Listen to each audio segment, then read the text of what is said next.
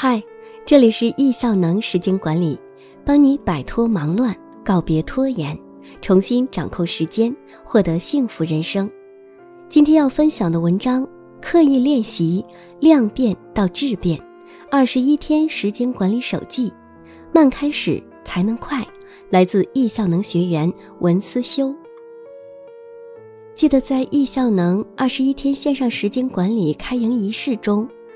业务编老师主要讲了学习的方法和注意事项，满满的干货，不仅仅应用于学习这次的时间管理，而是大道至简。掌握了好的学习方法，学习任何知识和能力都是通用的、高效的。一、学习的误区，要快。学习任何东西都要有耐心，慢慢学习反而比较快。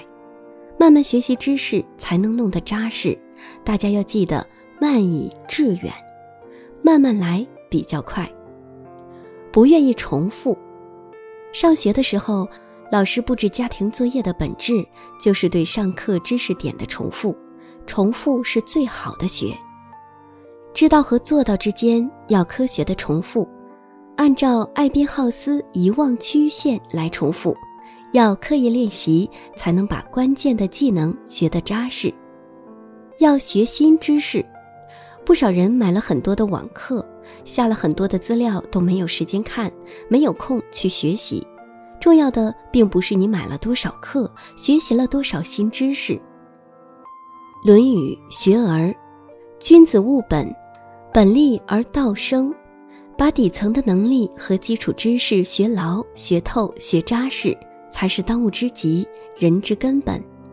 时间管理是一个人的基本功，是成功事业的基石和底层逻辑。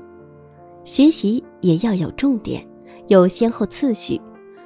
正确的动作练三百次才是习惯，错误的动作练三千次才能纠正。任何一个学习，学对非常重要，因为纠正和改进的成本太高。所以，找专业的老师去学习非常的重要，这一点我的感触特别深。曾经一个朋友讲过，课程的收费其实也是招生的门槛和标准。我逐渐对这句话有了很深的认同和体会。学习任何知识和技能，一定要找这个领域最卓越、最优秀的老师，付给老师的学费是你的学习成本和代价。只有付出足够的成本，你才会认真学习、刻意练习，而你的同学们也是和你趋同的，想要提升自我、能量同频的人，这样学习的效果才会好，资源和人脉的质量才会高。而一个差的老师真的是误人子弟，免费的老师基本上都是练手的医生，你是他来积累经验和人气的。错误的动作形成习惯，你必须花费大量的力气、精力和能量去更正错误。坏的动作比没有动作更可怕。二、时间管理的误区。时间管理不是要做完所有的事，时间管理是挑选要事并去完成它。没有目标的瞎忙，你学会了再多的东西都没有用。要从专注做一件重要的小事开始。烂开始，只做一件，而且要专注的做，不要求完美。完美主义是一种病。学习就像荡秋千，如果自己荡，就永远在原来的循环。此时，如果给你一个外力，啪的一下把你拉离了，你荡回来的就会很高。不能用力过猛，需要外力和环境，才能让你慢慢从坏习惯过渡到好习惯。环境很重要，找到榜样，坚持到最后，就能笑到最后。人的学习靠的不是激情，靠的是循序渐进的一种对自我的觉察。如果没有泡在环境里，只是自己一个人，会很容易就放弃了。一个人可以走得快，一群人相互陪伴可以走得远。三，学习方法。在这二十一天的学习里，你要为自己定好目标，最多定三条。老子讲：“道生一，一生二，二生三，三生万物。”所以中国人讲究事不过三。我也很喜欢三这个数字，觉得它既神奇也很有魔力。听得太多了，达不到，反而不如只定一个去实现它。定一个小目标，分解成每天都要做，这样你就会找到感觉。习惯要每天做才会养成。如果你能够持续的做一件小事，每天都做，去建立一种习惯，你就会获得复利的价值。如果想成功的话，一定要死磕到底。人之所以会改变，是因为有感觉。跟着感觉走，感觉很重要。真正让你改变的不是讲道理、发脾气，而是你感觉到应该改变了，体验到改变给你带来的好处。对待孩子也是，千万不要做唐僧碎碎念，越是这样，孩子越是不听话。只有孩子体验到学习好的感觉，体验到了成就感，才会改变，才会努力学习。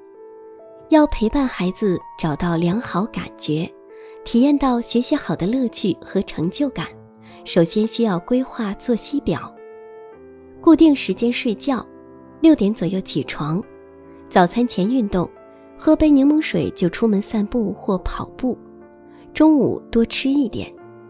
如果能做到，你就去做更多；如果做不到，就少做，要少而精，慢慢来，只做一件。那就是早睡。环境往往改变一个人，所以要在环境上下功夫，少在改变人上下功夫。没有人喜欢被人改变，你只是在制造对立关系。破窗理论，破罐子往往被破摔。叶老师讲的这一点，让我想起了我生活中遇到的问题。我的女儿喜欢看书，我也喜欢给她买书。所以家里大大小小的书有上百本，整理和摆放这些书就是一个不大不小的问题。孩子喜欢从书架上拿下来看，看完之后随手就丢在沙发上，这让我很是挠头，甚至想冲他大发脾气。想了很多方法，也没有解决这个问题，还让我和他的关系相当紧张。一度我一看到孩子就头疼。听了叶老师的课，我意识到这可能是我的问题，因为我本身是个不爱整理收纳，也不会整理收纳的买买买族，家里东西很多，没有整理收纳的习惯。我给他创造的居家环境就是这么散乱，孩子肯定意识不到整理收纳书，甚至会觉得有点别扭。为什么要收纳书呢？我要在自己和环境上下功夫，努力学习整理收纳的知识。把家里整理收纳好了，孩子感受到整洁有序的居家环境，自然会受影响和熏陶，自己会收拾整理了。四，养成习惯的七步骤：一，找到亮点，不能什么都要，要找到你的亮点，你最想改变的部分。顺便里有个例子。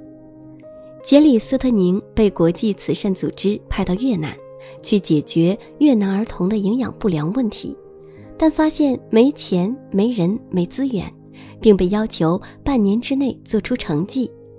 很多人建议他写份报告就回美国，告诉组织越南需要先发展经济，然后发展教育，母亲们的素质提高了，孩子们的营养问题才能解决。这就是正确的废话，生活中到处都是。斯特宁没有这么做，他拿着尺子下了乡，经过测量，选出了家里又穷、身体又健康的孩子们，然后去调研，发现这些孩子家里都吃四顿饭，妈妈会去稻田抓小鱼小虾给孩子吃，还把番薯叶的汁淋在饭上一起蒸。于是，斯特宁在村里带着母亲们一起做饭。六个月后，当地百分之六十五的儿童营养问题得到改善。叶老师说：“早起就是第一个亮点。早起可以改变你的人生。”二，确定方向。你最终的目标是什么？你为什么来学习时间管理？要锁定方向去做。什么都想要的人，最后什么也得不到。三，分解步骤：找到关键的步骤，一口吃不成胖子，永远想着下一步，一步一步脚踏实地的走。四，降低门槛，缩小改变的幅度，要追求每天一点点的小进步。今天没有做，不是明天不做的理由。五，激励自己，从一件件小事中寻找成就感，鼓励自己不断前进。要把关注点放在如何做得更好上，不应该聚焦问题，而应该聚焦对策，朝积极的角度想问题。发生问题要找到它的价值和意义。有负面情绪也很正常，要接纳情绪，不要陷进去，这样浪费时间和精力。负面情绪只是来提醒我们，我们还有很多地方做得不好，思考一下为什么没做到。六，他人监督，学会立 flag。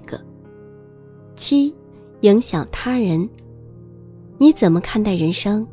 要去寻找做一件事背后的意义。有使命感的人更会找到动力，或更自发、更积极地向前走。弗洛伊德被问到，一个正常的人该怎么做才能活得好？他给出的答案是：爱与工作。生活和工作要平衡，通过工作去创造价值。